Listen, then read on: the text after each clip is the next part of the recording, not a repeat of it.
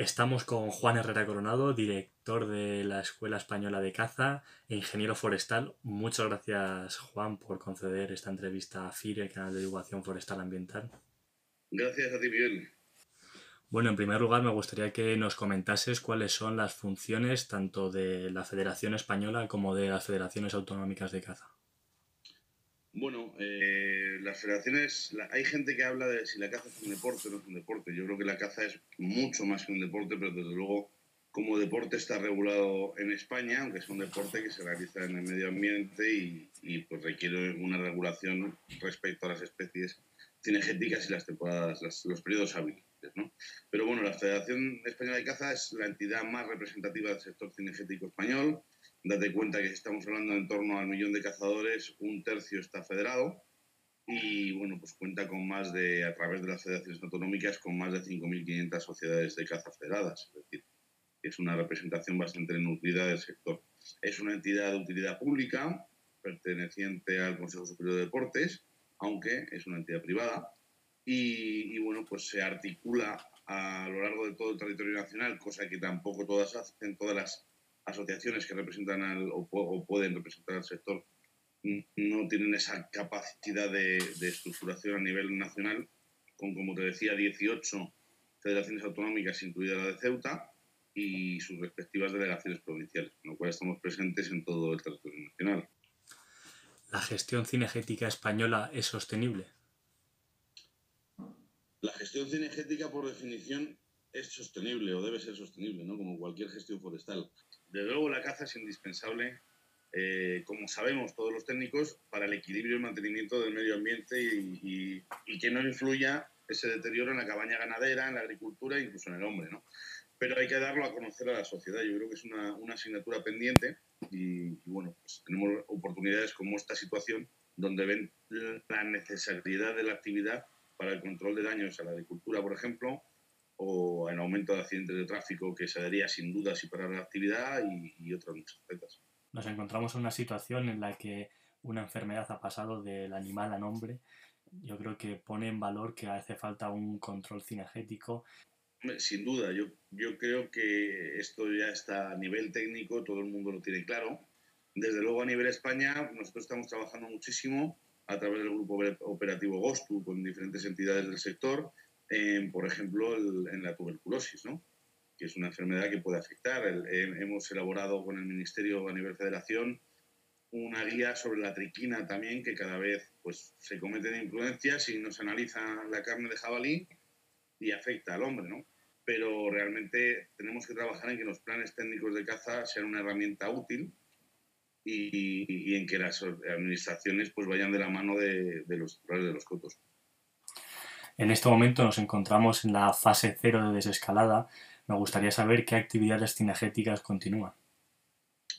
Bueno, la Federación ha trabajado mucho en este sentido y tenemos documentos que, así lo aclaran. En principio, eh, hay deportistas de alto nivel, que son aquellos deportistas que han participado en, que cumplen una serie de requisitos, como participar en competiciones de, de tipo internacional y nacional y demás. Y bueno, estos deportistas que están reconocidos así por el Consejo de Deportes sí tienen mayor libertad, pero el resto de, cazadores federados, como cualquier otro deportista, pues en esta fase en principio tienen que, acoplarse a esas franjas horarias que podemos utilizar los mayores de 14 años para practicar deporte y dentro del eh, término municipal.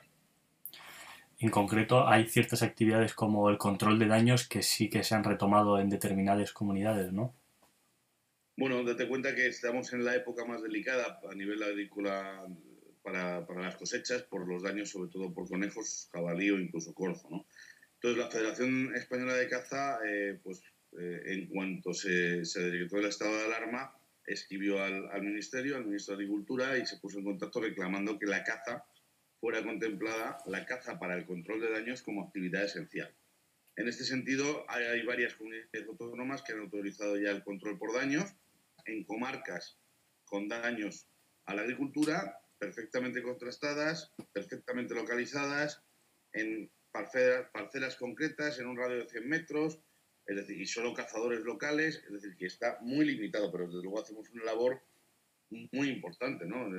Manejamos unas cifras de en torno a 10.000 siniestros agrícolas por fauna silvestre y, si nos vamos, por ejemplo, a accidentes de tráfico, también por fauna silvestre, cerca de 7.000. Imagínate la labor que hace la caza en este sentido, ¿no? La pretensión de las federaciones de realizar los trámites de este control cinegético ha supuesto una disconformidad por parte de la Asociación Nacional de, de Cazadores, que dice que sois una asociación de carácter privado y deportivo y que no representáis a, a la caza social que tiene lugar en el mundo rural. ¿Qué opinión te, tienes al respecto? Bueno, entramos un poco en polémica. Desde luego hay una serie de, de factores y de, y de, hechos objetivos y es que la federación es una entidad con más de 100 años, la federación es una entidad con 340.000 federados y eso es, la caza, eso es la caza social. Es decir, a algunos les gustará más o menos que esté considerado como deporte, pero así funciona y así tiene reconocimiento sí decirte que esto lo que pretendía era agilizar los trámites. No es ningún secreto que las federaciones autonómicas de caza realicen una labor excepcional a nivel incluso gestoría para las sociedades de cazadores, presentando papeles y tienen un trato muy fluido con la consejería pertinente en cada comunidad autónoma. Con lo cual lo que se buscaba era agilizar. En Madrid es que ya es la federación, por ejemplo, la que gestiona sus sociedades federadas los permisos y autorizaciones por daños, con lo cual es una cosa que ya se está haciendo. De acuerdo. Muchos cazadores piensan que algunas modalidades, como es el caso del rececho, que se practica de forma individual, ya se podrían retomar. Que yo personalmente creo que, bueno, que efectivamente un señor que cace eh, a rececho y que a lo mejor pues cace dentro de su provincia, pues no, no, no provoca ningún tipo de, de riesgo sanitario. ¿no? Sí es verdad que ahora mismo en la fase cero está limitado el, movimiento, sobre todo a nivel local, con lo cual, pues bueno, incluso si hablamos de cazar dentro de tu coto, pues no, no requeriría ningún problema, no representaría ningún problema y debería estar permitido. Yo sí mm, animo a todo cazador que quiera practicar su, su afición a que contacte con la Federación Autonómica y se asegure de que eso está permitido la gente que ha pagado cotos de caza y no va a poder aprovecharlos debe esperar algún tipo de medida? Bueno, esta es otra cuestión que nos preocupa. Muchos pueblos viven de esos precintos de corzo que venden eh, en, la temporada de corzo que llevamos ya perdidos todo el mes de abril y, sin duda vamos a perder casi todo el mes de mayo. Eh, es una cosa que tendrán que hablar entre las partes que hayan firmado ese contrato. Es decir, si has perdido unos meses, pero puedes practicar la caza el resto, pues bueno, si cumples tu objetivo, no creo que haya problema. Si se pusiera el escenario peor y hubiera otro, otro rebrote y, no se pudiera cazar el corto en su temporada, pues lógicamente habría que buscar una solución. También, pues bueno, es una, una sugerencia que se hará eh, desde las federaciones, a lo mejor en agosto, que hasta ahora no se cazaba el corzo, pero sin ningún tipo de base ecológica, que puedan permitir la caza del corzo durante ese mes de agosto para recuperar al menos un mes de los dos perdidos. ¿Y qué medidas se plantean para cuando se retomen eh, ciertas actividades como es las monterías en las que hay una mayor afluencia de gente? Bueno, nosotros hemos elaborado un protocolo junto con la Fundación Artemisa, de la que también formamos parte, de eh, actuación una vez se vaya recuperando la normalidad. También hemos contactado con el Ministerio para tratar estos temas. Eh, y bueno, pues lo que hay que diferenciar es que aunque sea una modalidad grupal, realmente luego cada persona está en su puesto a 50, 60 o 100 metros del otro puesto, ¿no? según la orografía del, terreno. Con lo cual no es una modalidad grupal que porque sea grupal vamos todos de la mano y estamos todos juntos. Eh, lo que es la, modalidad en sí en campo, habrá que cumplir ciertos requisitos como el transporte, el desplazamiento a los puestos, pues que cada uno vaya en su vehículo o, sea de la forma que, se cumplan esos, esas normas de seguridad y a lo mejor lo que hay que corregir pues es el desayuno, tendrá que ir la gente desayunada de casa o habrá que hacerlo al aire libre cumpliendo, cumpliendo las distancias de seguridad, en fin, eso son cosas que, que son colaterales, ¿no? Que, que, podemos modificar nuestra conducta eh, a la hora de comer o de lo que sea, pero bueno, lo que es la modalidad sin duda podría practicarse.